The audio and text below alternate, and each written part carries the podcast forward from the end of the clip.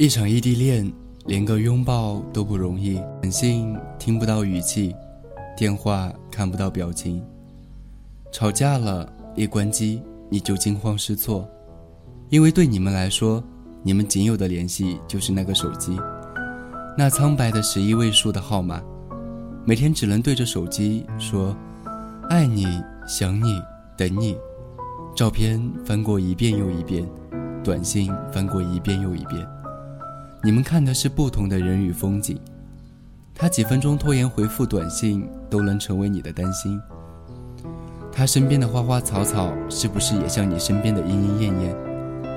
有没有姑娘对你说：“嗨，我喜欢你”，而你又徘徊在哪两个姑娘的心？权衡，权衡又权衡。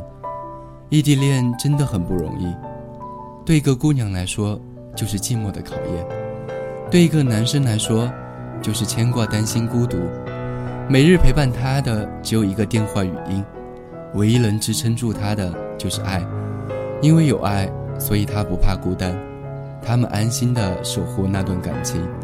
因为有爱，所以他拒绝身边的莺莺燕燕，拒绝所有人的青睐，只为了你一个未来。